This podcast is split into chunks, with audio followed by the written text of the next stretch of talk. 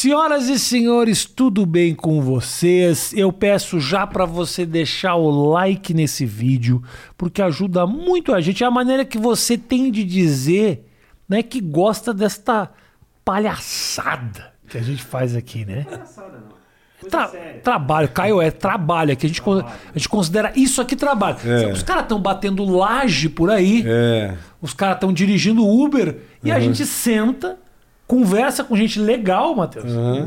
Por uma hora. Porque o Caio veio de uma peregrinação de quatro horas no Vilela, quatro horas no Petri. Caio, por mais que eu te ame e te amo, eu não aguentaria nem o, o mas nem o Obama numa conversa de quatro quatro horas, né? é muito tempo. Quero pedir para você deixar o seu. O, faz o seguinte: coloca a câmera aqui no canto da tela para você comprar iFood. Você baixa o aplicativo do iFood se você não é cliente e você vai ter promoção a 99 centavos de rango hoje, agora, durante o nosso papo. Já pede, eu pedi o meu. Caio Fábio, senhoras e senhores. Aqui comigo. Tudo bem com você, Caio? Tudo, meu amigo. Feliz demais de você estar aqui. Eu também. Você sabe que é querido do meu coração, Poxa, de verdade. Te né? adoro. A gente estava conversando, o, o Caio veio há dois dias atrás, É. né? Foi, era, era segunda-feira. E aí chegou. É, o Caio veio na segunda. E na hora que o Caio veio, veio na segunda-feira, É. e falou. Na hora que ele chegou na, na, na portaria, o que, que eu pensei, Matheus? Cagada minha. Matheus sabe. Matheus chegou hoje, era duas da tarde, nossa primeira conversa era às quatro. É. Cagada sempre é minha. Eu falei, fudeu, marquei com o Caio, o Matheus não tá aqui. Aí o Caio chegou na porta e falou: Eu vim no dia errado. Eu falei, me perdoa, meu irmão, eu vi 18 horas, eu É. pensei que era dia 18, que era segunda-feira. Eu fiquei feliz em te receber e, obviamente, feliz porque a cagada não era minha, o que é, muito raro. Eu fiquei um pouco. Deu um alívio, assim, ah, essa não. Mas Ainda tive bom. o privilégio de encontrar o Tom aqui. É, batemos um Foi papo. tudo muito lindo. Você tem filho pra caramba, né, cara? Muito. Eu tenho uma legião. Legião. né? Quantos filhos você tem ao total? Ah, eram sete, agora são seis. Você gosta de, de, de gente, criança, festa Rapaz, ao redor? Eles são Como- todos adultos, Ah, os sim, meninos. Agora. Durante um tempo era tudo uma criançada. foram. Quando eram crianças, eu tinha quatro. Tá. Aí depois eu me casei, a minha mulher eh, me, me trouxe mais três. É isso. Da idade dos meus filhos. Uhum. Aí nós viramos uma família de verdade mesmo. Todos nós, éramos sete. Todos juntos. Aí, quando o Lucas, meu filho de 22 anos à altura, faleceu num acidente de carro, sim, sim. aí nós. Ele, aliás, no dia que ele morreu, eles foram todos, os filhos todos, para uma festa. Aham. Quando ele entrou lá, eram amigos, ele falou: Gente, vocês nos conheciam como quatro. Agora eu quero apresentar, nós somos sete. É, todo mundo se deu bem, Todo- falou. é. Aí quando ele saiu de lá, quatro horas da manhã, com os irmãos, isso. aí aconteceu o acidente. Você me contou isso. Já que É. a gente eh, chegou nisso tão rápido, Caio, Uhum. o que, que é essa história de você ah, ah, passar por isso? O Caio, aliás, tem uma, uma peregrinação de anos né, com a religião, né, super, Uhum. super envolvido há muito tempo. De que maneira essa história fez você questionar a tua própria fé? Ou não fez? Não, eu não. Para mim, é, a morte e a vida se tornaram a mesma coisa. Como Paulo diz, para mim o viver é Cristo e o morrer é lucro. Uhum. Então, ele também diz: porque tudo é vosso, seja a vida, seja a morte. Então, o Evangelho faz da morte apenas uma porta dimensional para a entrada em algo absolutamente para além de todo tipo de concepção. É, o que olhos não viram, o que ouvidos não ouviram, o que nunca foi concebido por coração humano, é o que Deus tem preparado para aqueles que o amam. Então, de um lado, eu sofri aquela dor totalmente lacerante, que, para ser honesto, a gente tem que dizer que é a dor do egoísmo. Porque se você crê, como eu creio, Aham. que isso aqui é só uma passagem e o que vale mesmo está para além daqui, é, aquela dor toda, tendo eu a fé que eu tenho, não passava de egoísmo paterno, de querer ver o garoto crescer, é, casar com uma mulher legal, ter relações dignas, Perfeito. se desenvolver, essa coisa toda que todo pai sonha para o filho. E eu também. Então, essa, esse lado da existência foi rasgado. Sim. E uma dor enorme, até porque eu tinha uma relação muito, muito umbilical com ele, porque quando ele nasceu, a mãe dele entrou num processo que durou muito tempo de depressão pós-parto. Uhum. Então ele teve que ser meu filho em todos os sentidos e eu fui meio mãe para ele também. Até que ela foi melhorando, os irmãos também ajudaram, e mas ele criou um grude, um visgo comigo enorme. Então ele, para onde ele mexeu na dinâmica toda assim, Da então, família. né? É. para onde eu ia, ele queria ir. Ah, se eu ia jantar fora, ele dizia assim: dá para eu ir também. E ele gostava de ficar lá assistindo os papos. E sempre foi um grande companheiro. Eu viajei com ele para vários lugares. Ele era um cara que tinha muito bom gosto. Quando ele chegou aos 15, 16 anos, ele ficou sofisticado na percepção dele da vida. Ele era filosoficamente cortante. A pessoa que mais me provocou no nível da família foi ele, em todos os sentidos. Eu sofri também com ele muito. Imagina. Porque quando ele fez 16 anos, ele começou a usar drogas pesadas lá na Flórida. O que, que eram as drogas, né? Ah, era ácido, Tá. metanfetamina, pó. Sim. E eu passei a vida ajudando pessoas a deixarem isso também, Imagina. ajudando os pais. De repente, aquilo entra na minha vida. casa, né? Aí tô eu lá com ele, foram três anos pesados, aí eu internei por três, quase quatro meses, até ele se recuperar. Quando ele saiu, ele ficou comigo, eu, eu tinha me divorciado e ele ficou comigo. E aí ele falou, pai, deixa eu provar para mim mesmo que eu tô bom. Aí eu falei, o que, que você quer fazer? Ele falou, quero ficar um ano sozinho em San Diego. A gente tinha morado na Califórnia quando ele era menor e depois ele morou alguns anos em Boca Raton. Aí eu olhei, pensei, pensei falei, olha só, pode ir, quanto é que você precisa por mês? Ele falou, não, eu estou querendo saber se eu estou bom. Se eu estou bom, eu vou me virar e vou me manter dignamente. Eu só quero a passagem de ida e 500 dólares para eu ficar os primeiros 15 dias lá. Falei, filho, assim é radical demais, meu coração vai ficar arrebentado. Você está me provocando, puxando para além dos meus limites. Eu sou super galináceo, assim como pai, quero Aham. todo mundo perto. Mas aí a minha mulher disse: não, deixa ele ir. Deixa se virar um pouco. É, a minha atual esposa, com quem Aham. ele estava, nós estávamos morando todos juntos. Aí ele foi. Aí eu preocupado, me liga todo sábado, não sei o que e tal. Ele foi ligando até que ele me ligou 15 dias depois e falou: estou trabalhando. Falei, foi, onde é que você conseguiu trabalhar? Eu pensei que ele estava lá num carro, wash, fazendo qualquer coisa. Não, eu entrei numa galeria de arte e eles estão me ensinando tudo sobre a galeria e eu vou ser vendedor da galeria. Olha, vendendo É, obra de arte. Aí ele começou a trabalhar, trabalhou um ano, aí teve uma coisa linda. Um ano depois ele disse que iria voltar, mas não me disse quando. Aham. Aí de repente, ah, o que aconteceu com ele, deixa eu contar do lado dele agora, ele sai de casa lá na, em San Diego, pega um avião só com a driver's license para ir para Miami, que nos Estados Unidos é só isso É. mesmo. De Miami para cá é que tinha que ter passaporte. Aí quando ele chegou em Miami, que ele foi no balcão da United, ele meteu a mão na bolsa e começou a catar o passaporte. Aí a mulher foi vendo ele puxar e não achava, e ele calado, procurando, e de repente ele começou a derramar aquelas lágrimas grossas, grossas, e não sem falar nada. Aí a mulher perguntou: Escuta, o que, que te aconteceu? Aí ele falou: Eu não sei, eu perdi meu passaporte.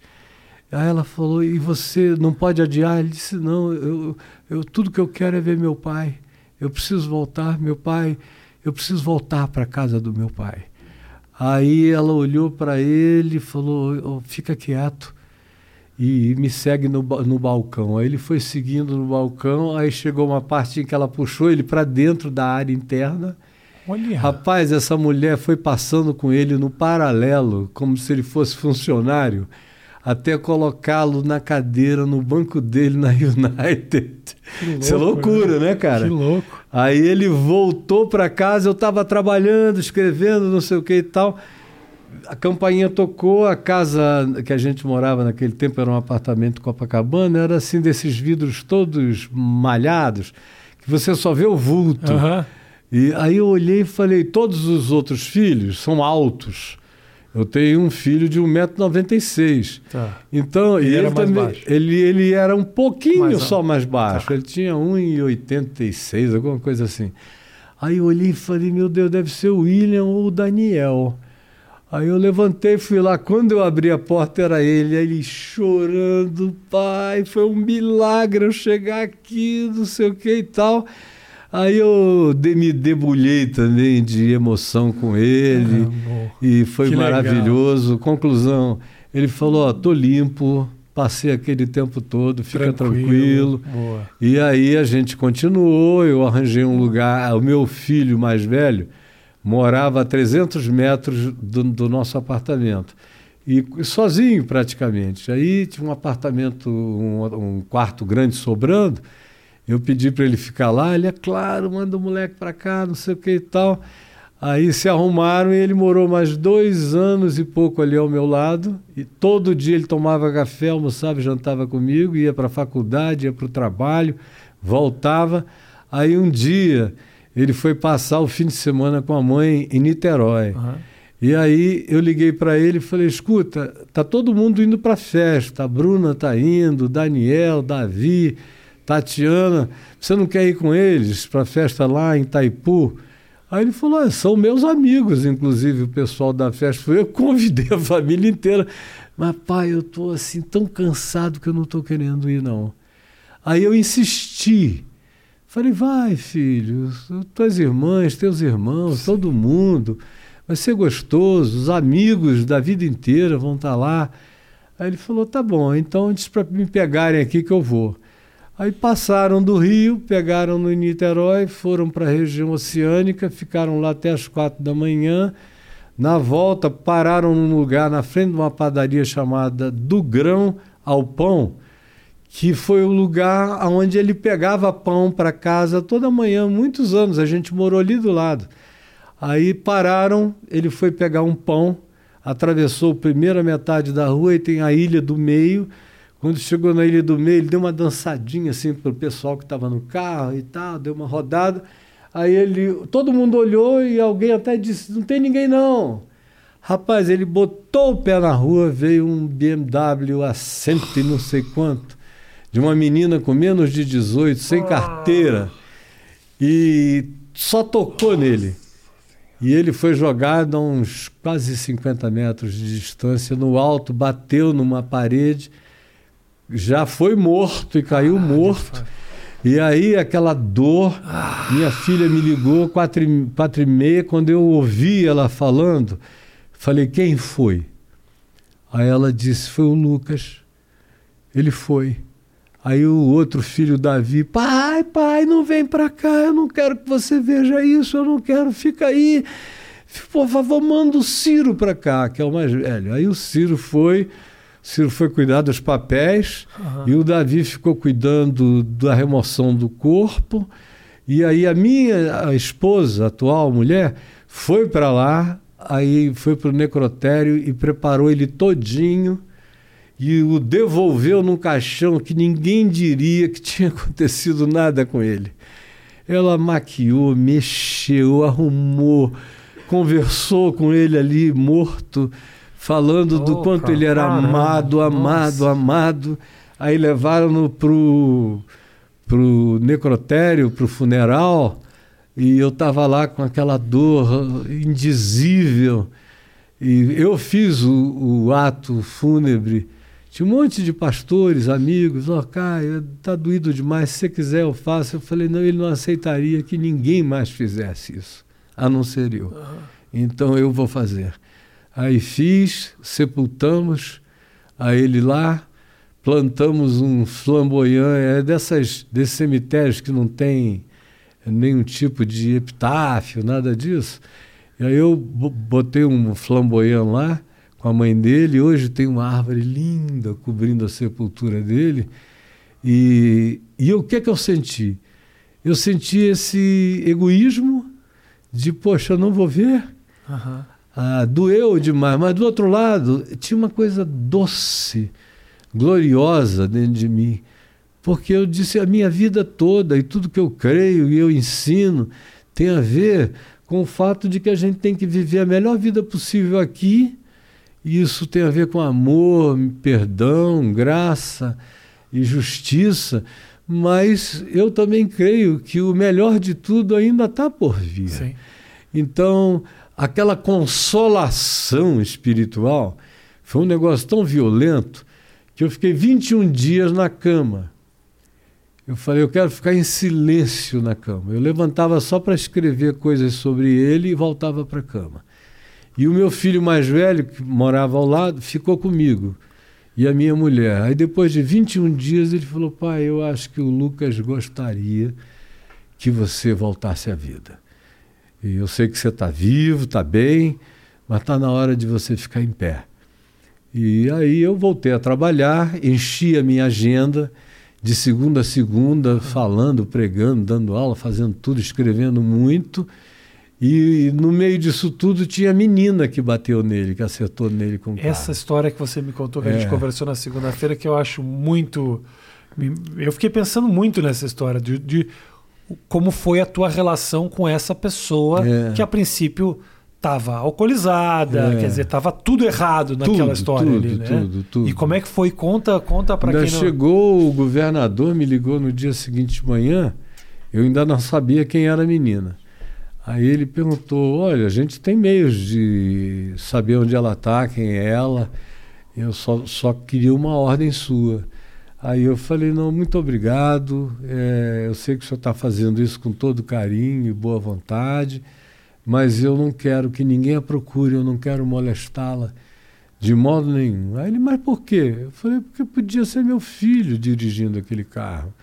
Ele também já fez muita besteira já pegou meu carro escondido dezenas de vezes, já voltou para casa correndo. Então, desculpa, faz de conta que foi meu filho que fez isso. Aí uns dias passaram, aí alguém me diz: olha, ela mora aqui em Camboinhas, o pai dela é um homem bem de vida, ela entrou numa depressão profunda e está internada.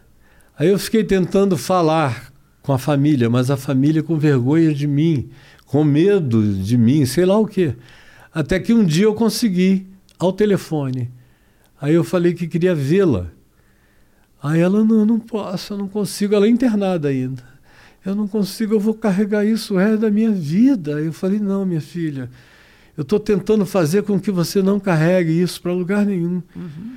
Que você deixe isso sepultado. Aí ela, eu falei, eu queria te ver porque todo mundo diz que os meus olhos, os olhos dele eram como os meus. Uhum.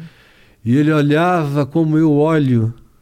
Então eu só queria que você visse os olhos dele nos meus olhos, para você ter certeza de paz. Porque eu te quero paz, eu te desejo bem. Eu quero que você atravesse isso sem culpa você está perdoada. Deixa eu te dizer, como pai do Lucas, eu te digo que você está perdoada. Está perdoada por mim, por todos os meus filhos. Não tem ninguém aqui querendo outra coisa a não ser que você fique bem. E a outra coisa que eu quero te dizer é que, em nome de Jesus, eu te declaro que os teus pecados estão perdoados. Fique em paz, levanta dessa cama é só o meu desejo, eu não preciso nunca mais te ver, mas eu quero saber que você está bem. Aí ela isso levantou. Isso fez bem para ela? Fez, já chorou para caramba. Obrigado, obrigado, obrigado. A família. Isso fez bem para você também? Eu já estava pacificado, né? Eu, eu sou uma pessoa que fui treinada para não carregar nada.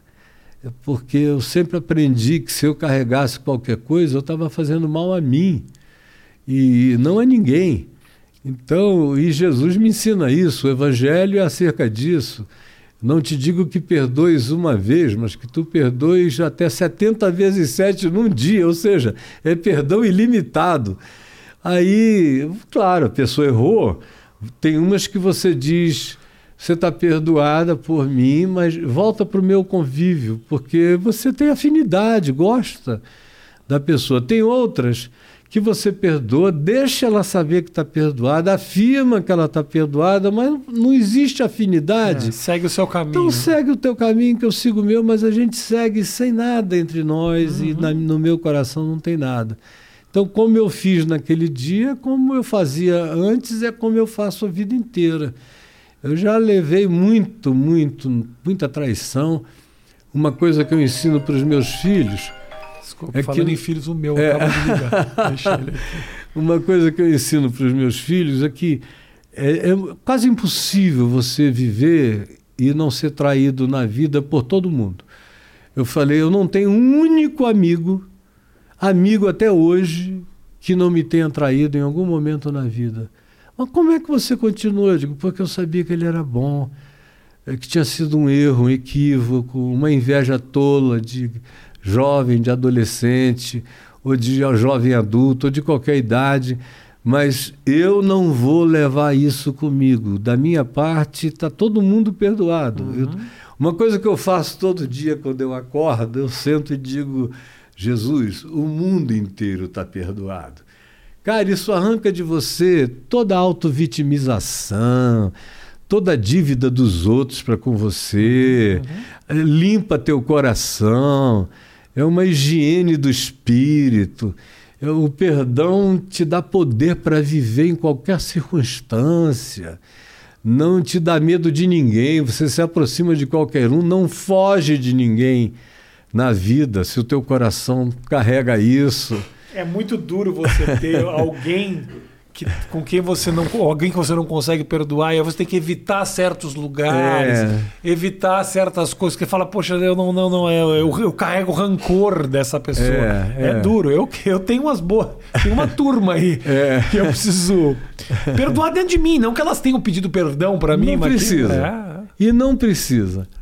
Uma coisa que você aprende é que quando é mútuo, é ainda muito melhor. Você já perdoou e o cara reconhece, vem e pede perdão. Mas se ele nunca te pedir, ele vai viver perdoado por você e ele nunca vai fazer você evitar nada.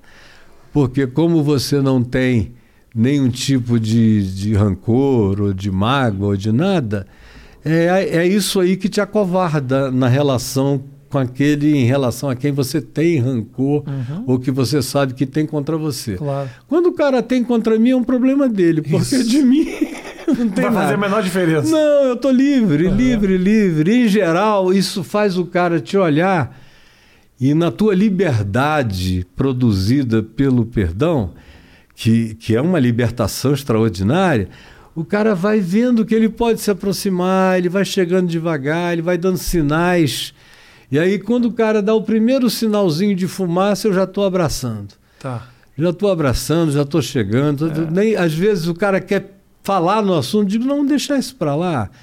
Já está resolvido. Tem, por exemplo, um filho do meu coração que me enfiou muita facada aí por volta do ano 2000 e eu dei tudo para ele, eu levei ele para tudo, levei o cara para aprender inglês, botei nas melhores escolas de teologia. E, tinha um monte de coisa. Levei para minha casa, peguei o cara bem jovenzinho, foi ficando um homem, casei.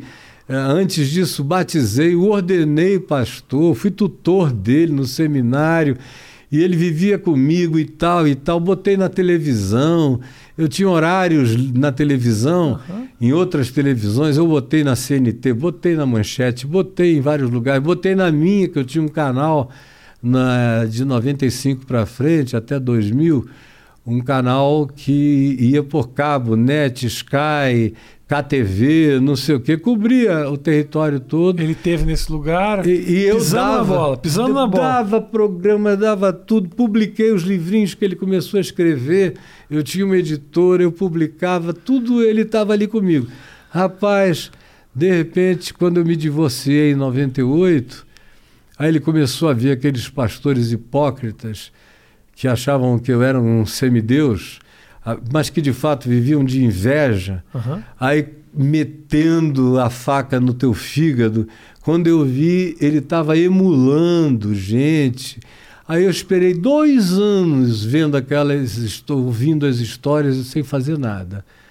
Até que chegou um dia que eh, ficou violento demais. Eu falei: não, hoje ele está perdoado, mas eu vou tratá-lo como um pai trata um filho. Aí eu falei: Fulano, você podia vir no meu escritório hoje, às três da tarde? Aí ele: Ah, claro, meu pastor, você é meu pai, você é isso, aqueles exageros. Uhum. Aí chegou lá, eu falei para ele tudo que eu estava sabendo. Aí ficou pálido.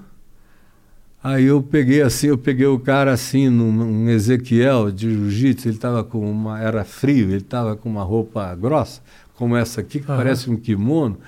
Você fecha assim em cima e o cotovelo aqui. Eu falei, olha, não é nada não. É assim, é, é como tirar tua calça e bater na tua bunda. Porque, rapaz, você não merecia ficar mal. você, você é um homem bom, cara. Por que, que você fez isso contra você mesmo? Em mim não tira nada, eu continuo inteiro, mas você, você não está bem, você vai ficar pior, não faça isso. Aí ele, não, eu estarei aqui com o senhor pro resto da vida. Eu falei, é mentira, você não vai, você ainda não cresceu para isso. Falei, talvez daqui a uns 20 anos você tenha coragem de chegar e falar comigo. Mas nem precisa falar. Basta chegar, eu só não creio que você vá ter essa coragem. Aí eu esperei 20 anos. 20 Quando, anos mesmo. 20 anos. Você foi, deu a data. Eu Vai dei a data, esperei, foi em 2000. Quando foi 2020, eu liguei para ele. Aí ele ouviu a minha voz, ô oh, pastor, pastor, não sei o que. Eu falei, eu não te disse que ia demorar uns 20 anos, só que eu estava certo, você não veio. Por isso eu estou vindo a você para repetir que eu amo você, eu gosto de você, eu acho você um cara valoroso e eu espero que você se levante disso e que a gente possa voltar a viver bem, porque eu sinto a tua falta. Uhum. Aí ele ficou desconcertado e, conclusão, reatamos tudo, as proximidades, os carinhos, tudo isso. Ele, eu também não quis falar em assunto nenhum, eu falei, isso aí está morto, sepultado, perdoado, Perfeito. não tem mais papo a respeito. Então, praticar essas coisas é, dá um poder, um poder libertador, cara. É interessante, né, Caio, que a gente busca o poder muitas vezes nos lugares equivocados. Né? É. A gente acha que o poder vem dos bens, das, das relações, do, do amor, do pênis, do, é. do carro. É. E na verdade tem outras construções aí que te tornam muito mais poderoso. Mas infinitamente mais. E não dependem de nenhuma dessas valorações supostamente concretas. Os grandes poderes são invisíveis aos olhos.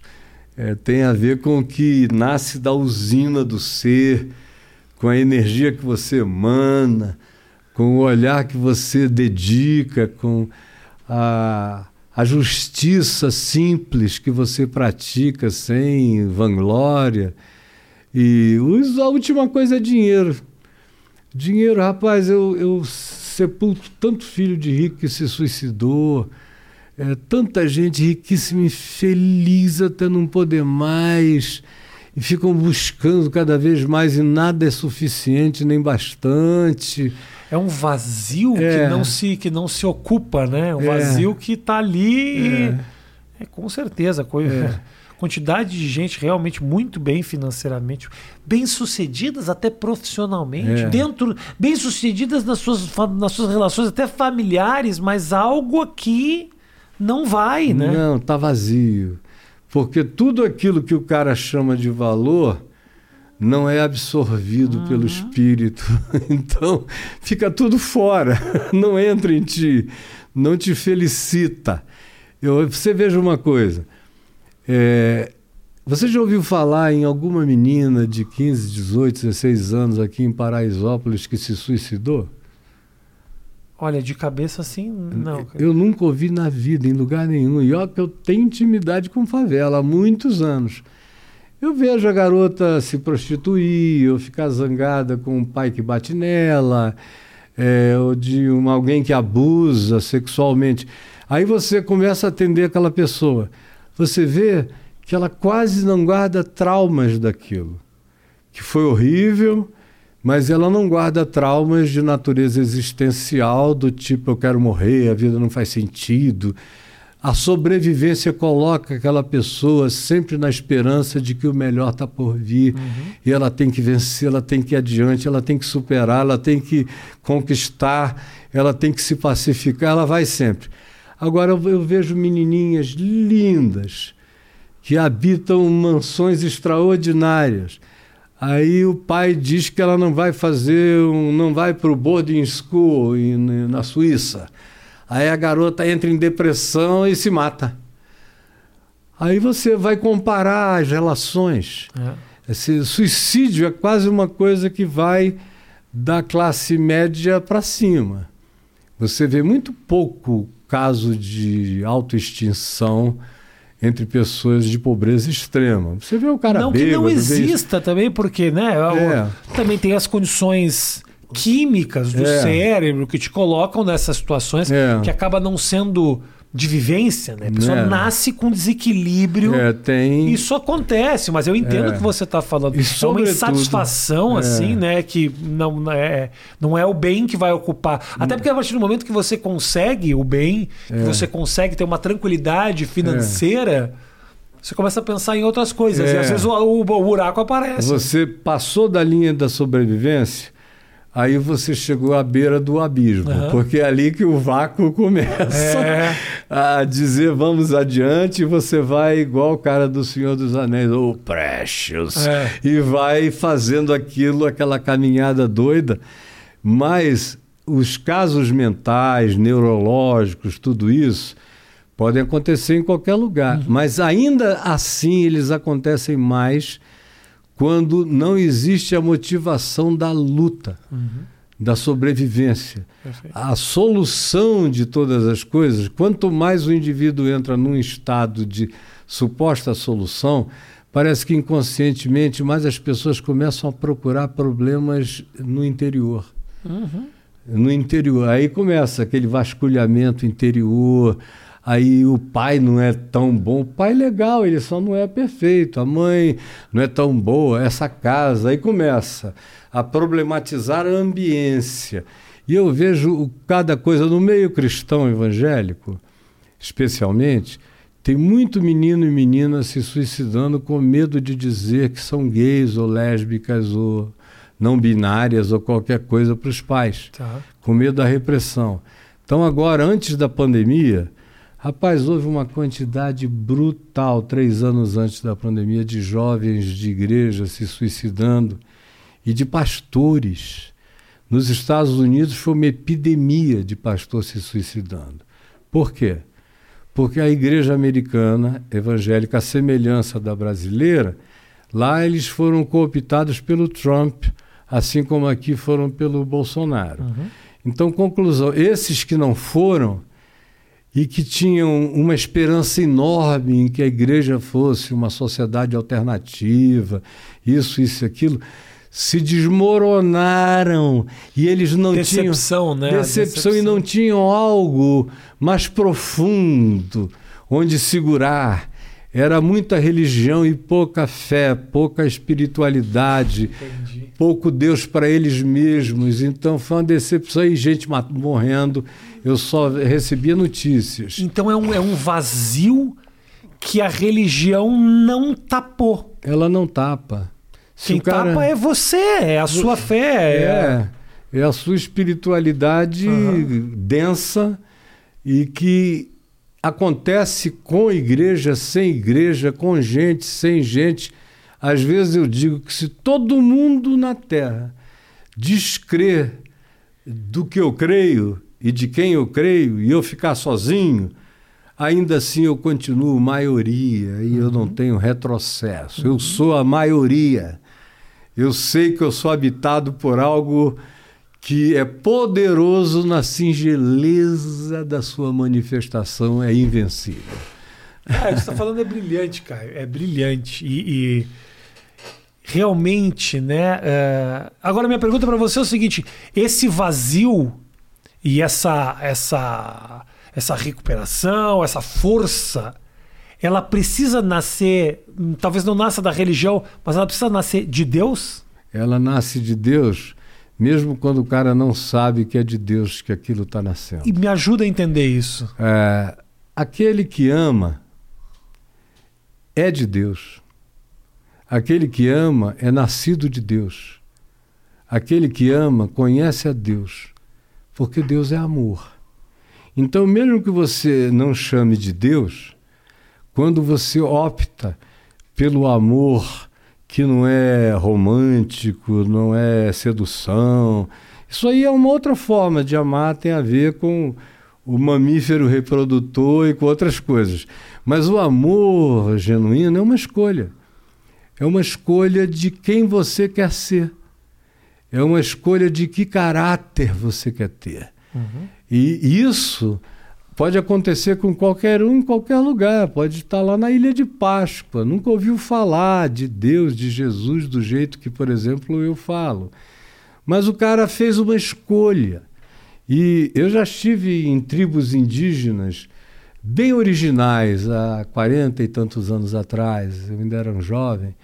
E eu via aquele pessoal, muitos deles, meu Deus, não sabiam nada, mas amavam cuidavam da mulher, cuidavam dos filhos, cuidavam da caça, da casa, se divertiam uns com os outros da maneira mais limpa, não tinha nada que gerasse briga. O cara ficava ancião lá com 35 anos, ele formava a roda dos anciãos, sentavam para se divertir, conversar, histórias de caça, do mato, e os filhos é que iam caçar, as mulheres trançando, fazendo outras coisas, tudo lindo. Eu comecei a olhar para aquilo e a minha tese de ordenação ao ministério presbiteriano quando eu tinha 20 anos, e, e me pediram uma tese para me ordenarem, Aí eu escolhi uma tese que, resumindo o tema, era o seguinte: era a relação de Deus, das pessoas com Deus, fora de qualquer conhecimento religioso. E aí a minha tese era essa, baseada, claro, em Jesus e no Evangelho. Uhum.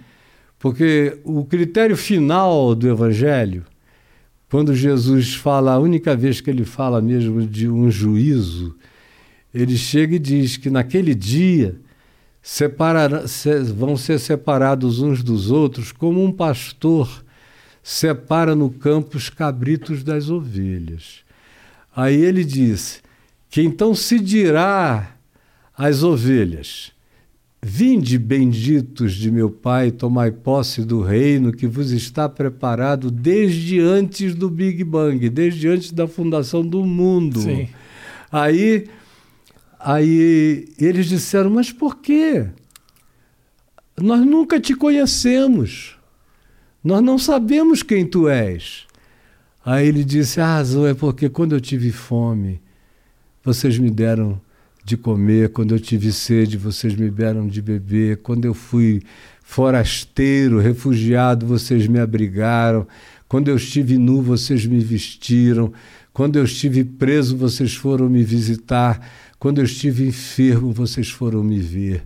Aí eles disseram: Mas quando, Senhor, tu estivestes assim? Ele disse: Todas as vezes que vocês fizeram isso a qualquer outro pequenino irmão na terra, era a mim que vocês estavam fazendo. Aí disse para os outros: Apartai-vos de mim porque eu tive fome e vocês passaram, eu tive a mesma uhum. coisa e vocês não reconheceram. Aí ele disse, mas como a gente sempre soube quem tu eras? Ele falou, mas vocês nunca me viram. Uma frase constante de Jesus, quando fala-se, por exemplo, em Mateus 7, do cara que curava, expulsava demônios, e fazia, profetizava e fazia todo esse show. E aí ele disse: Naquele dia muitos virão assim para mim, e eu lhes direi: Eu nunca vos conheci.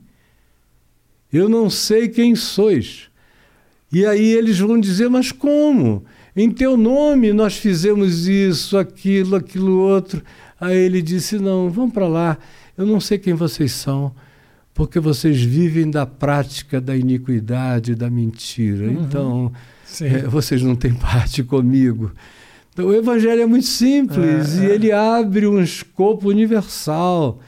É, Cristo é universal e não precisa, não é da universal, mas é universal. Sim. E não precisa que ninguém tenha e marque os direitos autorais dele. Não, eu só faço se é. alguma coisa. Não, ele está fazendo agora, em todos os lugares da Terra. Deus não é geopolítico. Sim.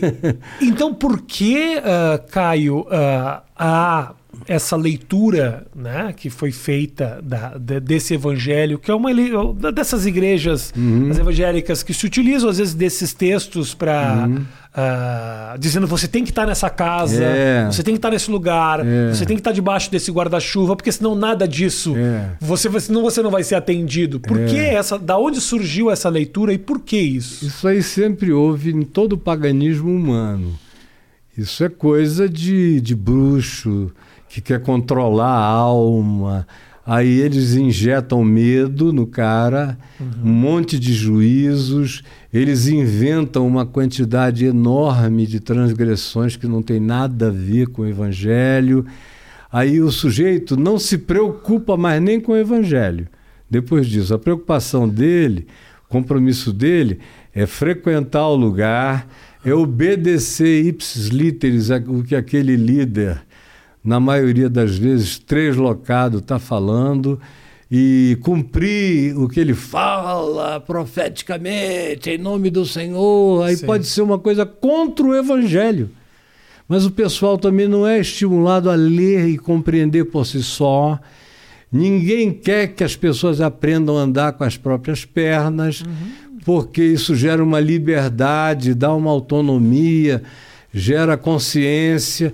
É, pastor evangélico, não, claro, não são todos, mas infelizmente hoje em dia, talvez 90% deles não queiram que as pessoas aprendam o evangelho e andem com as próprias pernas e entendam que igreja não é prédio, que cobertura espiritual não é telhado, Sim. não é ter ninguém dizendo eu te abençoo e eu te amaldiçoo, porque ele também não tem nenhum poder sobre mim, a menos que eu entregue a ele essa disposição. Uhum. E não é que ele vá fazer nada, é que eu vou me entregar à maldade dele e com medo do que ele diz que me acontecerá. E dízimo e dinheiro, que quando a igreja é modesta, ela só lembra o dízimo no fim do culto. Ó, oh, se quiser, bota aí. Se quiser, não, tem que botar, porque senão você pode perder as bênçãos de sim, Deus. Sim. E, e aí tem as, as igrejas caça-níqueis, que são verdadeiros cassinos religiosos, onde o cara toda vez que vai tem que botar dinheiro e quanto mais ele quiser receber grana, mais grana ele tem que pôr. Uhum. É uma relação de dinheiro com dinheiro. Sim. Prosperidade é dinheiro. Como você tem duas mil pessoas num lugar, você conta essa história. Aí diz que tem que tocar a trombeta de Josué para derrubar os muros de Jericó da tua vida. Aí eles te dão aquela trombeta muito mal feita, mas você tem que deixar mil reais lá, dois mil, aí vai, dá para você comprar fábrica de trombeta. São milhares e milhares de reais e de dólares. É. No meio de dois mil, três mil, haverá sempre uns cem, estatisticamente, que com aquilo ou sem aquilo, mas com a motivação é. de dizer Deus está comigo e eu vou ganhar, ele dá uma prosperada. Aí ele começa a ir lá na frente e testemunhar: olha, eu botei aqui na campanha dos 318, tal, Aham. tal, tal. Isso, isso, e olha só como é que eu, eu ganhei agora. um ano, eu dei uma prosperada. Aí vai estimulando aquela aquele bando de gente que não pensa, ignorante, a fazer a mesma coisa. Tem gente que fica lá a vida inteira e não rola nada, né? Só piora, piora, piora. Agora, eu fico. Eu pego meu celular rapidinho ali, que eu anotei umas coisinhas que eu quero muito perguntar pro Caio. Mas tem uma coisa, Caio, que uh, me faz, faz eu me questionar a uhum. respeito uh, disso. Obviamente, tem ali no meio, não tenha dúvida de que existe uma motivação é. equivocada e financeira uhum. é. para essa manipulação. Mas, por outro lado, é, é, assim, é incontável o número de histórias de pessoas completamente desacreditadas que quase precisavam dessa disciplina claro. para conseguir respirar e sair do fundo é, do poço. É. Pessoas que colocam lá os seus mil reais, uhum. mas por isso elas também acabam seguindo uma. A, a, elas acabam melhorando de vida. Elas porque elas ganham o objetivo. Entram na linha, é. o pai para de, de bater na, na na esposa, o, começa a ficar dentro de casa, cuidar dos filhos, uhum. sai do mundo das drogas. Uhum. Obviamente, não, não, não, estamos agora vendo a motivação não, do pastor. É. Eu estou falando mais esse, do esse fenômeno, do fenômeno de recuperação humana. E aí como é que faz? Eu fico eu pessoalmente dividido porque eu vejo é. o benefício é. e obviamente também vejo a intenção. É. Entendeu? Como é que como é que você, você que passou por esses lugares trabalha isso? Do do mesmo jeito que eu te falei daquele negócio do pessoal que diz eu fiz em teu nome e Jesus disse eu nunca vos conheci. São dois grupos. Tem aquele que manipula e que Jesus diz aparta-te de mim porque eu nunca te conheci. Eles, mas eu profetizava, uhum. eu curava, eu isso, Sim. eu aquilo. Jesus disse olha eu não sei quem você é. Tá. Isso é um lado. Uhum. O outro lado é que tem as pessoas que foram curadas que foram beneficiadas, que foram ajudadas, inegavelmente. É como se Deus passasse por cima do maluco, do lobo. Entendi. A Maria não tem nada a ver com isso, ela é, é sincera, ela é honesta, ela quer de fato melhorar. O sujeito está aflito porque ele não consegue parar de beber, ele gostaria. Entendi. Então eu vou dar um jeito disso acontecer. Acontece porque é. o cara começa a pensar de fato em Deus. Claro. E aí ele ganha uma motivação que é a mais poderosa de todas na Terra para ele se levantar, andar, seguir, progredir, ainda que as próprias motivações dele sejam rasas. Agora, é Deus, é ele mesmo ou esse essa força dele mesmo é Deus? Não, é, é ele mesmo na maioria das vezes, porque o poder da automotivação e da indução motivacional uhum. praticada em nome de Deus, ainda que com métodos todo perversos e motivações todas equivocadas e com objetivos bandidos no processo, são verdadeiras quadrilhas às vezes, mas as pessoas que foram lá e que vão lá estão querendo se ajudar, cada um tem seu limite de compreensão. Uhum. Aí tem um que só pensa em melhorar de vida, comprar um carro, conseguir refazer os dentes, isso e aquilo, cada um tem sua agenda, tem sua pauta. Sim. E é motivação pessoal. Outros, no entanto, além da motivação pessoal, começam a desenvolver uma fé que transcende a motivação pessoal. Essa fé é que vai operando coisas, às vezes, extraordinárias na vida das pessoas mas ela continua pensando que aquele lugar, que aquele endereço, que aquele CNPJ, que aquele teto, que, são aqueles caras, uhum. embora eles não tenham nada a ver. Nada a ver. Eles foram só os grandes motivadores, é. de modo errado, que produziram na pessoa esse desejo de superação e elas foram adiante. Foi o gatilho, né? Foi o gatilho, na maioria das vezes. E em outras vezes, no processo do gatilho, o cara acaba encontrando. Aí o que acontece? Essas igrejas têm as portas tão largas na frente quanto no fundo, na, na porta dos fundos. O que acontece? O cara entra, fica ali um ano, aí ele começa a ouvir outras coisas aqui e ali. Aí ele diz: Bom, eu tinha que ter passado por aqui, mas aqui não é o meu lugar para ficar. Então, uhum. eles acabam procurando outros lugares mais tranquilos, mais lúcidos, que, não abusivos, aonde por mais que eu acho que não é a, a, melhor coisa, mas eu tenho que reconhecer que é infinitamente melhor do que onde o cara estava e que ele vai melhorar indo para ali. Então, é a minha crítica, ela não alcança as pessoas. Ela é feita em cima da motivação totalmente tortuosa desse pessoal que inclusive usa esse povo como capital político, como agora no atual governo. Quem está lá são os pastores. O povo nem tanto.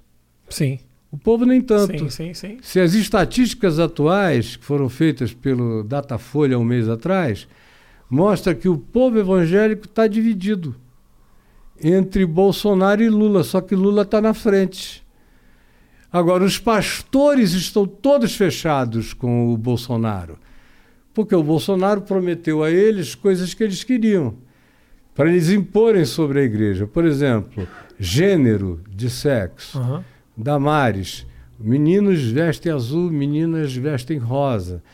Ah, todo degradê de opção ou condição sexual Desconsiderado. desconsiderado, e se você for uma dessas pessoas, você é um maldito que vai para o inferno. Eles ainda dizem que tem uma cura gay, que não funciona nem para eles, porque está cheio de pastor gay impondo cura gay para os outros. O cara Deus. dá ré no kibe É. e fica impondo cura gay para os outros. E aí é a maldade vai ficando muito pior quando acontece isso. Ah, Eles fecharam com o governo Bolsonaro por causa de coisas de costumes, pautas de costumes, e por ambição queremos ter um ministro do Supremo que seja nosso, queremos botar o nosso pessoal em ministérios, queremos ter uma bancada tão grande que seja o fiel da balança, uma espécie de licude brasileiro. Então isso é um pouco a extensão do, da igreja. É, é a extensão é, da o me- liderança. É a mesma forma, né? É. A ganância, eu tô, tô, posso, eu tô tentando fazer uma, uma interpretação aqui. Uhum. Essa ganância do controle, ela cresceu a ponto de querer controlar o país. Não, é uma Né? teocracia que é o desejo deles. Porque se fala muito do governo, que a princípio é o governo laico, a princípio não pode ter religião. Eu vejo imagens de CPIs que param para orar. Você fala, É. "Mas, dá o que isso, cara? É, é. E, de fato, o Estado deve ser laico e a religião, todas elas devem ter liberdade de expressão se não violarem a Constituição. Isso é simples, cristalino. Mas eles não querem isso. Na realidade, eles queriam que o Brasil fosse uma espécie de Irã evangélico. Se o, o sonho do Silas Malafaia é ser um ayatolá de alguma coisa. Bélico, né? É, e ser uma figura, uma eminência parda sobre os presidentes e sobre as lideranças. O sonho é esse. É teocrático. Eles não gostam de democracia. Por isso a, a fala do próprio Edir tem uma agressividade, tem um, Profundo, né? é, é muito, muito. É realmente assim, eles acreditam no conflito, seria isso? forte. Ah, sim. E, e depois que eles também começaram a ouvir o Olavo de Carvalho, aí foi, foi ficando uma coisa insuportável, porque a provocação que o Olavo faz, a manifestação da própria do- da violência verbal, da violência oral, da violência institucional e a, rel- a relativização de todas as formas de instituição, inclusive a Constituição, a ponto do, no início do governo, o Bolsonaro zangado ali no cercadinho, ele dizia: a Constituição sou eu! Você imagina um cara dizer um negócio desse, que ele é a Constituição? Aonde é que a gente foi? É muito absurdo, né? É um absurdo. Foi, a quantidade de absurdos foi tão grande. Eu não sei se esse era o objetivo ou se isso aconteceu de maneira involuntária, mas a quantidade de absurdos foi tão grande que você nem lembra dessas frases, que são frases quase. Né? São frases de ameaça, né? Total. Agora, o bom é que ele é um burro frouxo. E ele, além de burro, ele tem uns lapsos, assim, umas Ah. tiradinhas. Sim. Que aí ele joga aquilo ali, aí aquele povo dá aquela risada do cercadinho, Ah. aí a mídia explora aquele, aquele absurdo. Aí quando o bicho vai pegando, ele recua. Ele recua, ele promete é. que vai fazer, vai ter golpe, vai isso, não dá mais, temos que fechar o Supremo, temos que fechar isso, quero um AI-5 que fecha o Congresso. O cara prometeu tudo. Mas aí, quando as outras instituições vêm e enfrentam, é. aí ele não, recua. Não, não. Acho que me excedi um pouco. É, eu tava no, foi no calor, calor da momento, hora, do momento, momento. Aí assinou os Dez Mandamentos do Michel Temer. E agora tá danado, porque ele vai transgredir um por dia é, ou um por mês. Exatamente. E aí fica tudo no rosto de todos, né? É. De modo que o cara tá encolhendo. Quanto mais encolhe, mais agressivo se torna. Sim. E pior fica. Eu gostaria muito que houvesse uma alternativa entre essas duas perspectivas, mas não está é, parecendo não, não haver. Não vai, não vai. Não é, vai. é muito difícil. Muito difícil. Como é que a igreja evangélica vê o Caio que discorda abertamente dessas condutas? Olha, antigamente, assim, eu sempre disse tudo que eu digo. Eu não iniciei uma era depois que eu me divorciei. Só que antes, como eles me consideravam o maior evangelista do Brasil, porque gente abessa se convertia comigo. Ah. Eu estava em todas as mídias, da Rede Globo a todo, tudo mais todo dia. Tinha opinião sobre todas as coisas que vinham, me traziam. Eu tinha ideias formadas e opiniões a serem dadas. E na perspectiva humana, eu reunia sentimentos humanitários com a compaixão e justiça do Evangelho e como o povo todo, porque esses caras têm pavor de povo. Como o povo todo tinha aquela aquele olhar de uma veneração sublime a meu respeito, então eles se controlavam. O próprio Silas, o Silas dizia: "Não, só nasce um Caio Fábio de 200 em 200 anos". Ele dizia para mim, ele ia lá no meu gabinete. Dizia, o que, que significa isso? Um, um desertor? É isso? Não. Ou não? Alguém que critica dessa forma? Não, era uma pessoa com a minha capacidade. Ah, com a tua capacidade. É, de ir naquele ecletismo cultural de uma banda a outra, de Sim. física quântica, qualquer outra coisa. Eles, ele dizia: não, só nasce um cara assim de 200 em 200, tem que respeitar e tal. Mas ao mesmo tempo eu sabia que ele estava esperando uma oportunidade para enfiar, enfiar um punhal faca, no fígado. Né? Aqui, e foi o que ele fez, né? Primeiro, o que é que ele fez?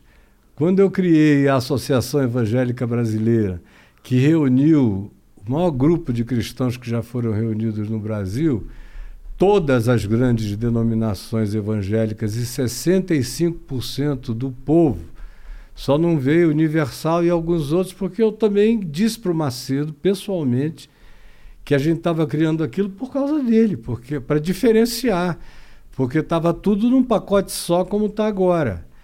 E eu tive várias conversas com ele a respeito disso. Ele queria porque queria entrar. Eu preciso dessa respeitabilidade, dessa ética, a credibilidade. E dessa credibilidade. Pois bem, eu falei, mas não dá, amigo.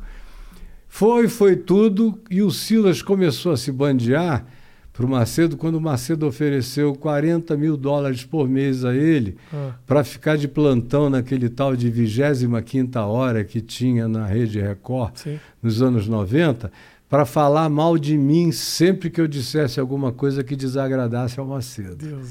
Aí ele ganhou esse dinheiro e ele ia lá, ele chegou a chorar uma vez na minha presença ele chorou dizendo: Caio, eu sei que eu estou pecando contra ti, mas eu não posso perder os 40 mil dólares. Falei, é, cara, cada um tem seu falou preço. isso, não é, que, é. não é que você leu isso, ele falou ele isso. falou para mim isso três ou quatro vezes. E uma vez, um pastor aqui de São Paulo, de, chamado Jabes Alencar, estava com ele e ouviu ele falar. Outra vez eu tinha um auxiliar meu, Marcos Salomão, comigo, e ouviu ele falar. Outras vezes na sala, ele falou com gente ali, meu filho do lado, algumas outras pessoas, ele falou. E eu falei: olha, cada um tem seu preço. Agora, eu acho que quem tem uma relação de fato com a consciência do Evangelho não está havendo não, em nenhuma perspectiva. Não estaria tomando essa atitude. Né? Aí ele só foi fazendo cada vez, foi piorando. Quando eu me divorciei em 98, aí para ele Ah, e para todos eles, toda essa corja inteira, não dá para eu chamar de outra coisa a não ser de corja, porque são abusadores, exploradores, lúcidos acerca da sua própria exploração.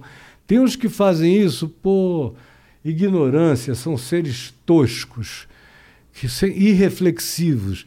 Mas não é o caso deles, eles sabem o que eles estão fazendo, eles sabem que o que eles fazem não é evangelho, como eles mesmos, alguns já me disseram. O Macedo já me disse, outros já me disseram: Olha, Caio, o que você ensina é o evangelho e é o certo, mas só que não dá certo. Não junta grana, aham. deixa todo mundo livre. E eu É. não quero isso, eu quero grana. Eu, eu, sou- eu quero competir com o Roberto Marinho, eu quero dinheiro, eu preciso de milhões. Aí nesse processo, gente que trabalhou com ele, cujos nomes eu sei, alguns estão vivos, uns três já morreram, me disseram que eles foram pegar dinheiro na Colômbia, aí no meio de gente, daquele pior dinheiro possível que o Sim.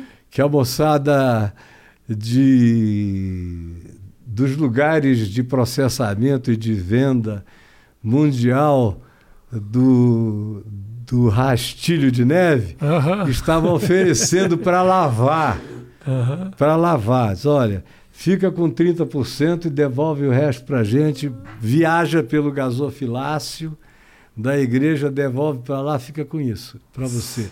Grana, grana, É o, da, indiscriminadamente. é o negócio da igreja não pagar imposto, É, essas coisas, é. né? Aí você é tão fácil isso ali para eles, né? É, é como Constantino, que cooptou, transformou o evangelho em cristianismo no quarto século, fazendo a mesma coisa. Isenção de impostos, doação de terrenos, transformou os bispos pobres, perseguidos, humildes, Uhum. em eminências pardas, tudo mais. Aí a gente tem o evangelho de Cristo sendo praticado com todas as relatividades humanas até o quarto século. Dali para frente acaba o evangelho, surge o cristianismo. Suja a empresa. Surge a empresa constantiniana, Aham. que é uma religião. O evangelho não era uma religião, o evangelho era um caminho de vida. Uhum. Jesus ensinou um caminho para qualquer um andar, para ser praticado como vida nas relações humanas. Ensinou que se você quiser amar a Deus, a única maneira é amando o próximo, porque Deus não vai te dar um tchau lá de cima nem Sim. nada. Amor a Deus a gente faz na prática. Sem nenhum tipo de controle, né? controle, nem de barganha, sem nem de Cícero- coisa alguma. Sem, é, sem é. Aí virou a coisa em toda, embarcou, emborcou. E aí o que a gente teve nesses 1700 anos de cristianismo, primeiro a chamada Idade das Trevas, total, né, até a Reforma Protestante. A Reforma Protestante deu uma melhorada, a Re- a Reforma Protestante, a meu ver, não é a saída, porque é uma reforma. Sim, é tipo fazer uma bariátrica, lipoaspiração, É, é. essa coisa. Vamos botar um, um jeitinho diferente. No entanto, o que Jesus disse é que ninguém bota remendo de pano novo em veste velha, porque o pano novo correrá, vai corroer o cirzimento da veste velha e o buraco vai ficar cada vez maior. Jesus não era reformista. Sim. Jesus disse: não se põe vinho novo em odres de couro de cabrito, animal, porque a gente bota o vinho novo no odre novo, e eles têm que coexistir. Se você botar vinho novo no odre velho, ele já vai estar todo fermentado, ele ficou vinagrado e vai arrebentar o couro, você vai perder o vinho. Então, a vontade de Jesus manifesta é que em cada geração começasse tudo outra vez. Uhum. A vontade de Jesus não tinha um processo cumulativo Era de renovação. de renovação. Toda geração tem que saber que Cristo morreu por você, ressuscitou por você e o Evangelho está começando em você. E se não for assim, vira religião e se corrompe, vira reformismo, que não acaba mais. Mas é isso que eu digo, que estou dizendo para responder a tua pergunta. A vida inteira, há 49 anos que eu digo isso, E depois que eu me separei, tudo que eu dizia que eles aplaudiam antes passou a ser heresia. Porque o povo antes estava comigo.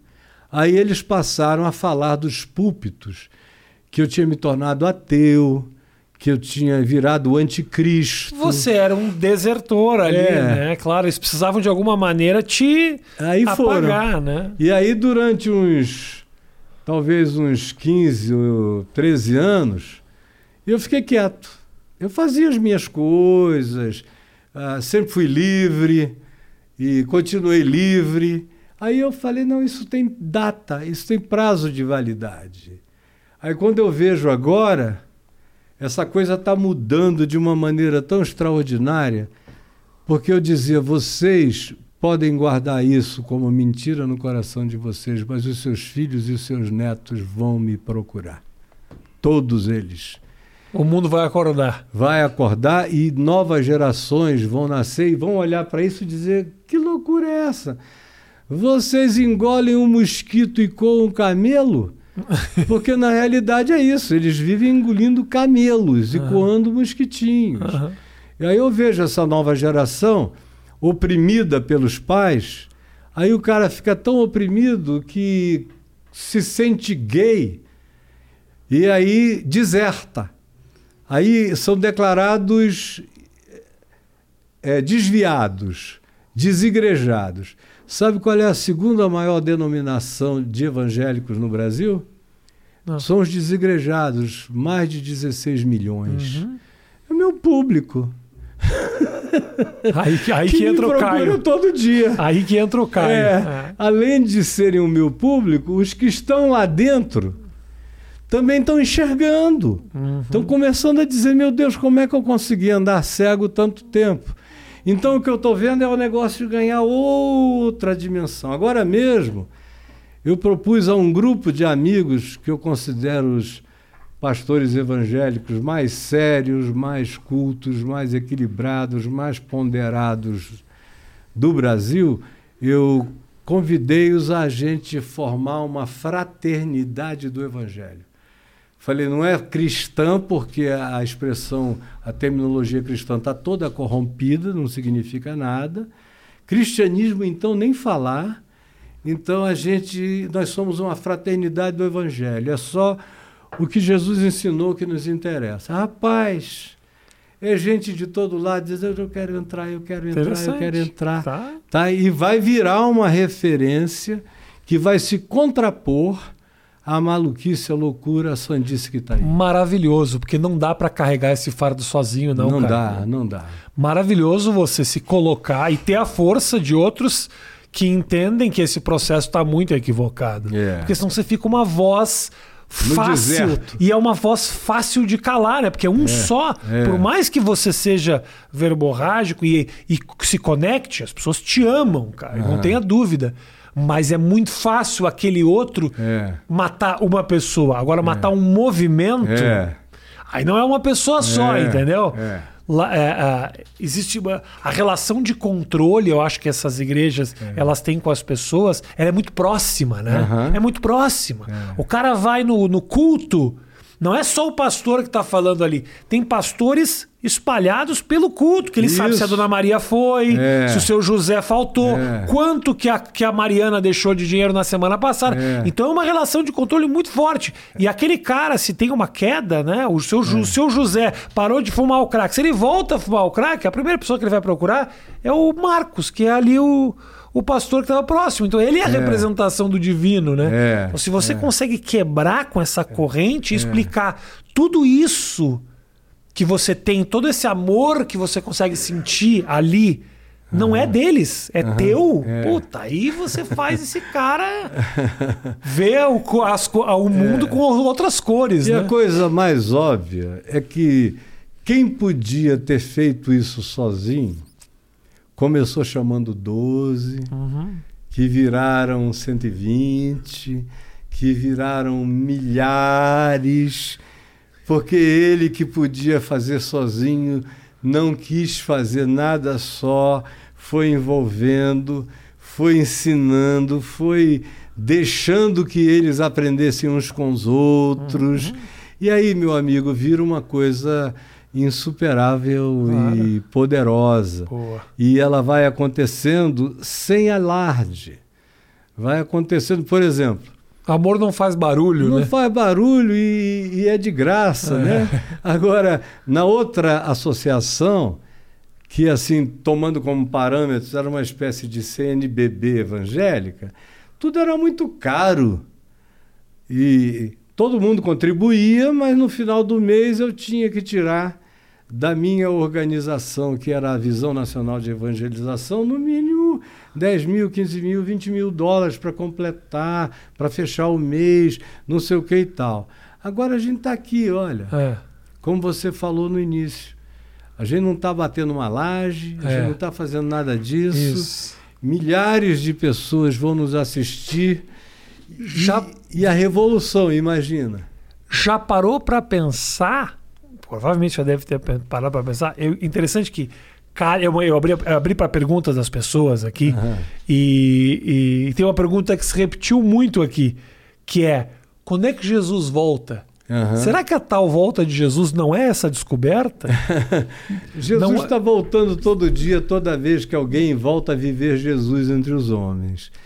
Então há muitos Jesuses. Uhum. E, e, a minha vocação, e é de todo cristão, deveria ser ser um pequeno Jesus na terra. Sim. Não é? Eu quero ser um Jesusinho. Jesusinho, Jesusinho. Do amor de Deus espalhado por aí. Bem-aventurado seja todo aquele que entender isso.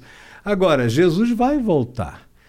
E quando ele foi assunto aos céus na presença de centenas de pessoas no Monte Olival, e pode ter sido um grupo de até 500 pessoas que tenham estado naquele ato, quando ele disse: Recebereis poder ao vir sobre vós o Espírito Santo, e sereis minhas testemunhas tanto aqui em Jerusalém como na Judéia, na Samaria, até os confins do mundo.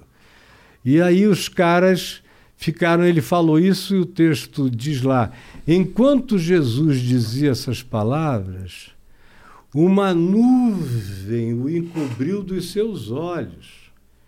E apareceram diante deles dois varões vestidos de branco, que lhes disseram: homens da Galiléia, porque a maioria deles não era de Jerusalém, era gente lá da Galiléia dos gentios, dos malucos.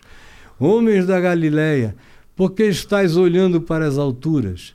Esse Jesus que dentre vós foi assunto aos céus, virá outra vez, do modo como, do modo como o vistes subir.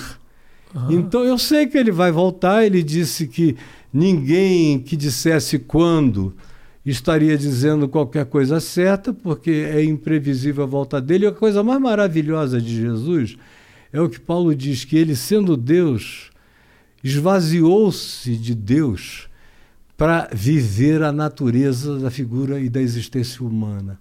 Aí perguntaram a ele, não é, quando é a tua volta? Olha a resposta. Ele disse: quanto aquele dia e hora, eu não sei, os anjos não sabem, ninguém sabe, isso é do meu Pai que está nos céus.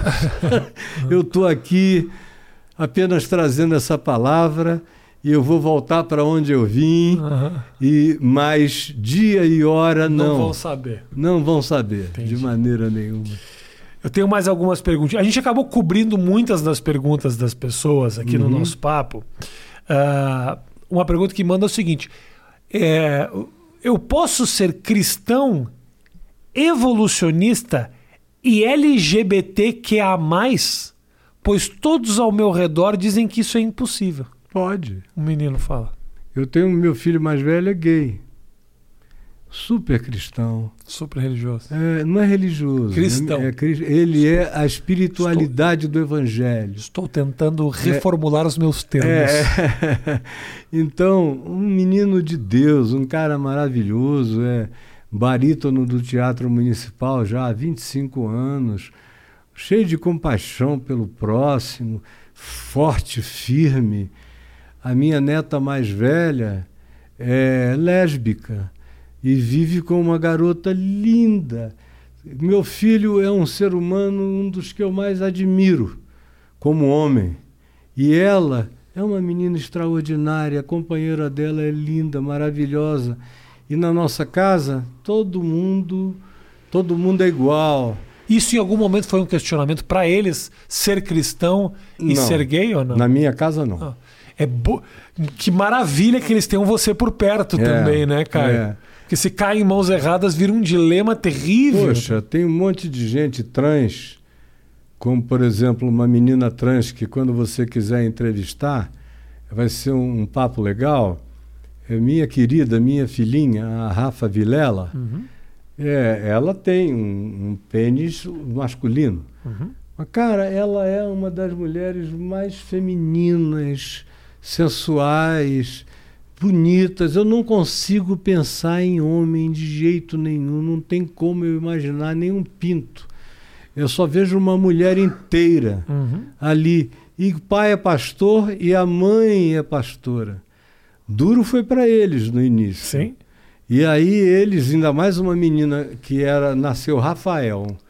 E aí quando chega com 10, 12 anos, diz, olha, eu tô, eu sou uma pessoa no corpo errado. Eu não tenho nada de Rafael em mim. E eles já viam os jeitos, os tratos, desde a infância eram diferentes, mas esses pais cresceram o suficiente espiritualmente para dizer, minha filha, você é nossa filha, você não é o nosso filho Sim. e a acolheram. Que ela ficou livre dessas culpas me ouvindo. Ela vai na minha casa, eu já fiz duas lives com ela. Ela é querida, ela leva a Cléo Pires lá, lá para casa para gente. Ela é muito amiga da Cléo. Se quiser trazer para mim, eu também eu aceito. Para tu também você aceita, né? Minha mulher não veja esse papo. A Cléo é querida da gente, a Glória. Minha amiga também, eu fiz filme com ela, gente É, boa demais, é demais, demais. é. O Orlando, a Glória, gente do É, bem, né? é. E eu tenho todo o carinho por eles e um monte de outras pessoas. E vem e tudo mais. Até a, menina, que o, a, a, Luana Piovani, que uma vez eu vi você dar um- uma bronca nela. Ela estava em Portugal celebrando que podia andar sem máscara. Ah, eu tomo um sorvete, aí ninguém sabe que eu tô de máscara. É. Aí eu posso tirar a máscara e eu fico aqui, eu engano eles. Dois dias depois tava com Covid. É. a justiça, às vezes, ela É, aparece. Às vezes é, é karma imediato, né? Bem imediato. Mas eu fiquei muito amigo dela depois daquilo. E aí a gente começou a conversar, conversar, conversar, conversar. Eu senti que ela está vivendo mudanças muito legais na vida Legal, dela. legal. Muito legais. E eu fui desenvolvendo um carinho. Ela tem a idade dos meus filhos. Aí ela também foi assumindo um lugar meio filial. E aí, por favor, me ajuda. Eu não quero sair tropeçando. Eu quero aprender a andar, a Aham. viver. Aí ela se tornou agora uma pessoa cheia de gratidão. Ela me manda áudios lindos. Caio, o que, que é isso que está acontecendo? Eu não estou indo a lugar nenhum, mas eu estou mudando. Eu fico ouvindo o que você fala, depois não dá mais para repetir o errado. Eu quero mudar e tal. Eu falei, você está no processo, filha. Está no processo, não, a- não afoba nada, que É. você vai chegar lá. Tá, É tudo tranquilo, é Deus quem faz. tá. E faz no recôndito do coração. Você tem um sonho que te afeta, tem uma experiência negativa que depois você pensa e diz: pô, que burrice. Eu não preciso, é uma desnecessidade, deixa eu andar no outro caminho. A gente faz muitas coisas desnecessárias, né? Tem uma Muito. coisa, tem uma coisa, né, que é é difícil também você ser uma figura pública e tomar todas as decisões corretas, as suas decisões É. equivocadas, elas são jogadas No ventilador. no né? ventilador. Então eu super entendo o processo dela querer É. ente- se entender, porque é, é pesado. É, né? é pesado demais, demais, demais. Grande Caio, nós temos Hum. aqui mais uma perguntinha que se repetiu muito aqui. E as pessoas são extremamente curiosas para saber o que diz a Bíblia do uso da cannabis. A maconha. É, é ela Muito. fala, ela fala. Eu não- tem- fala? Fala. É surpreendente pra mim, porque eu achei, em nenhum momento eu achei que tivesse. É o cânhamo. Hã? O cânhamo que a Bíblia menciona no Velho Testamento o tempo todo, que o sacerdote misturava cânhamo com canela e incenso de mirra Aham. Para fazer o combinado que enchia o templo de fumaça. Ok. A cannabis estava lá. Eu tava lá no meio. Estava lá no meio. Atualmente, faz uns quatro meses, descobriram um altar eh, em Israel pré pré-jerusalêmico, ou seja, quando os judeus primitivos começaram a cultuar em alguns lugares lá no tempo ainda de Canaã, eles acharam recentemente, foi até um amigo meu arqueólogo que me mandou, falou: olha só, a gente encontrou eh, pedras ainda com cânhamo puro e que o sacerdote acendia dentro de casa. Interessante. É. Aí, se fumava ou não fumava, nós não temos essa informação por enquanto até agora. Agora, você sabe que a primeira alusão ao, ao a cannabis ou ao cânhamo foi há 12 mil anos atrás.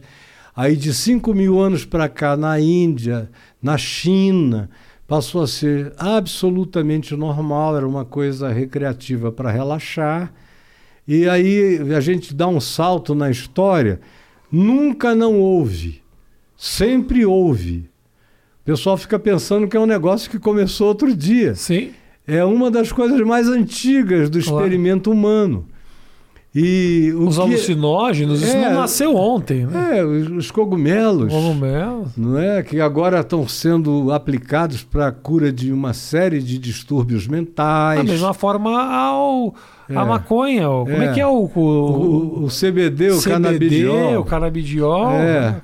Pessoas com câncer, com doenças, com dores. É, Ou realmente. com é, Parkinson. O, a cannabis faz um bem enorme ao Parkinson. Ótimo. Para. Quase que o cara para de vez. Eu tenho visto alguns filmes e documentários onde mostra isso. O cara não consegue, É. não consegue, não consegue. Aí alguém vem, por favor. E o sujeito tem preconceito moral com aquilo, mas não é nada. Uhum. Aí vai, ele vai, ele vai, daqui a pouco ele está sozinho, ele entra no banheiro, ele Escutando vai reggae. É. Escutando reggae. Qualquer coisa, dançando curtindo uma reggae. balada, dançando. Muda toda a vida. Aí para de tremer. O canabidiol está sendo estudado também em relação ao Alzheimer. Por incrível que pareça, dor é, é óbvio que diminui as dores e tudo mais, mas tem esse poder também que está sendo extremamente explorado da aplicação neurológica, porque eles estão encontrando os recíprocos da cannabis em alguns remédios que antes eles só conseguiam em, no fundo do mar. E eles estão descobrindo que os recíprocos, a continuidade está na cannabis. Então, eu Maravilha. creio que nos próximos 10, 15 anos, nós vamos ter uma revolução da medicina voltada especialmente para esses agentes poderosos da natureza. Tem um documentário que eu não sei se você já viu, chamado Esses Maravilhosos Cogumelos. Não. Assiste no Netflix. Conta, fala disso. Cara, eu chorei, eu assisti, para mim foi um Legal. culto a Deus. Ah, legal. Aquela coisa linda, comunicação, tipo é, ramos neurais debaixo da terra. Eles se avisam o que é que está acontecendo, onde é que está queimando, o que é que está chovendo, o que é que não sei o que. Um negócio maravilhoso. Legal, legal. E os aplicativos de natureza é, psicológica, psíquica, psiquiátrica, neurológica são enormes. Maravilha. São muito legais. Então, o que tem aí no meio é a Rainha Vitória da Inglaterra fumava o narguilé dela com cannabis que ela mandava buscar de vários lugares.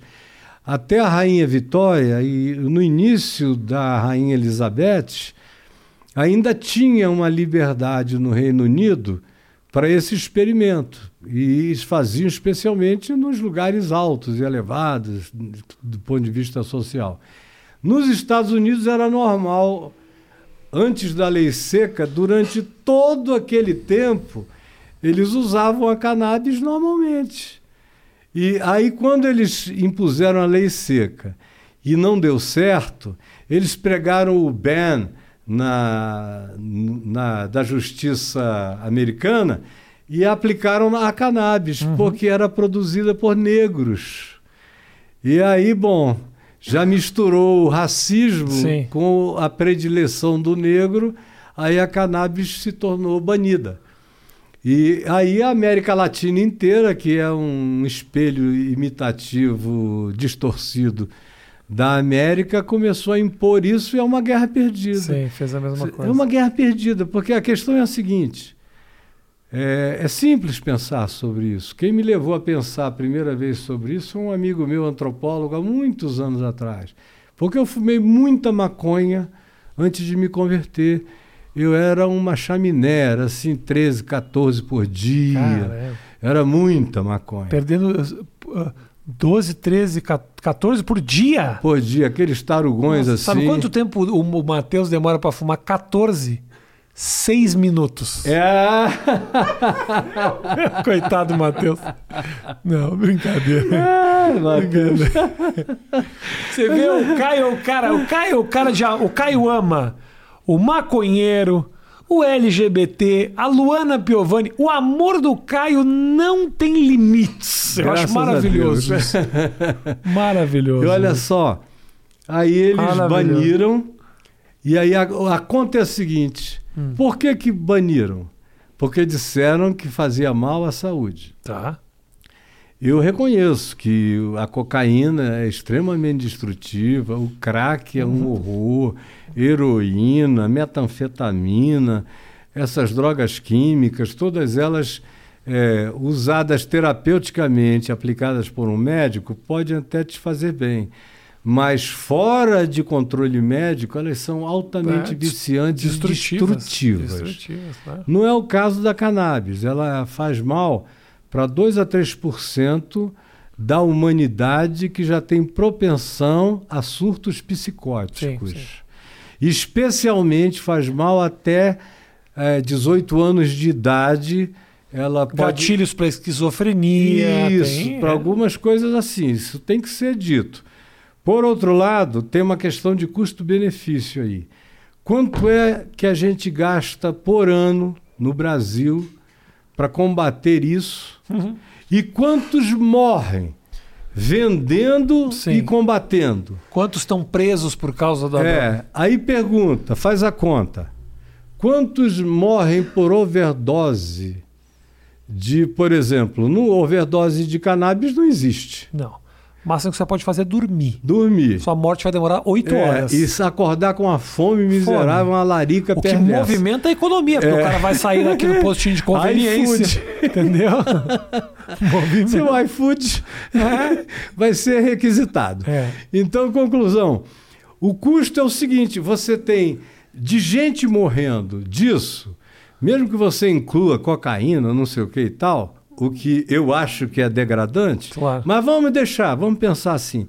O pessoal que morre dessas overdoses é infinitamente menos do que os que morrem do combate, na repressão, na proteção, aí cria é, o mercado de armas, claro. que vai gerando outras coisas, aumentando a criminalidade enormemente por causa de uma idiotice. Isso, eu concordo com você. Idiotice. Se quiserem melhorar a situação eles teriam, não vão fazer, porque evangélicos e católicos e moralistas no Congresso não vão deixar passar a lei. Uhum. Mas se o bom senso reinasse uhum. na nossa legislação, eles faziam, fariam um cálculo do que a gente perde de gente pela repressão, pelo combate, pela venda. E quanto dinheiro a gente poderia ganhar? Ganhar e impostos que seriam pagos. Vai para Amsterdã, vai para Califórnia, vai para o Colorado, é. vai para o Arizona. Agora Nova York acabou Nova de Nova York. É. Você chega lá e tem uma boutique. Isso. A droga aqui é proibida, mas se você quiser comprar, sabe sempre, entra no arroba Mateus Patrício Ah, no Instagram. E aí você pode fazer a sua compra na Deep Web, que é o Instagram do Matheus. Ô, Caio, que maravilha te receber aqui, meu irmão. Cara, eu te amo. Porra, te amo demais. Eu fiquei muito feliz que você veio. O Caio, que hoje já foi uma. Foram oito horas de podcast. Eu, obviamente, teria. Eu poderia falar oito horas seguida com o Caio aqui, mas, ah, mas acho que o nosso papo foi muito legal. Amém. aqui é um pouco mais sucinto, mas eu acho que a gente cobriu muita coisa. Espero que a gente tenha falado alguma coisa diferente das coisas que você disse nos outros lugares. Não, a gente falou muitas coisas Foram diferentes. muitas coisas, então eu fico Muitas. muito feliz. Obrigado, Caio. Olha só, Obrigado. o Caio tem o canal dele, muita informação. Se você gostou desse papo, não conhecia o Caio, saiba que o Caio ele tem o canal dele no YouTube, que tem uma série de conteúdos. Ele faz live toda semana, né, Faço Caio? três por semana. Três lives por É, semana, de legal. duas horas cada uma. Exatamente. E tem lá, só no meu canal no YouTube, deve ter uns 25 mil vídeos sobre todo tipo de tema. Que maravilha. Se você escrever lá clitóris, vai ter clitóris. quatro Eu assisti de masturbação ontem. masturbação, Masturbação, ontem. É, é. qualquer coisa. Aí Ah. você fala física quântica, vida extraterrestre, Isso. o que, que é isso? Eu falo de tudo. Tem a solução de todos os problemas. Não tenho a solução, mas eu tenho com certeza absoluta uma opinião Uma a dar. opinião. Ontem me perguntaram o seguinte: escuta, você tem dúvidas? Aí eu falei: não, eu tenho ignorâncias acerca das quais eu não tenho nenhuma dúvida. É, isso eu tenho certeza. Disso eu tenho certeza. Gente, muito obrigado pelo carinho de todos vocês. Se você não pediu o rango do iFood, o meu já chegou. Eu vou, eu vou contar a verdade pra vocês. Aqui dentro dessa caixa tem duas pantufas. tá? Não tem o rango do iFood. Mas eu engano bem, né? Sempre é, engano, poxa. sempre engano. Que a comida tá aqui e tal. É. Tá certo que eu viro ela de um jeito que a esfirra teria virado uma pizza, mas tudo bem. Beijo grande pra vocês, gente. Deixa like no vídeo. Se você quiser, coloca o QR Code aqui no canto da tela pra pedir também o seu iFood. A gente se encontra em mais uma edição do Mais Que 8 Minutos. E com certeza mais uma edição que farei no futuro com o Caio quando ele passar por aqui, porque o Caio, o nosso papo, ele, ele iria muito longe. A gente tem muita coisa pra falar. Obrigado, Claro. meu irmão. Te amo. Eu te amo. Eu te Beijo amo. grande. Beijo, beijo. Tchau, gente.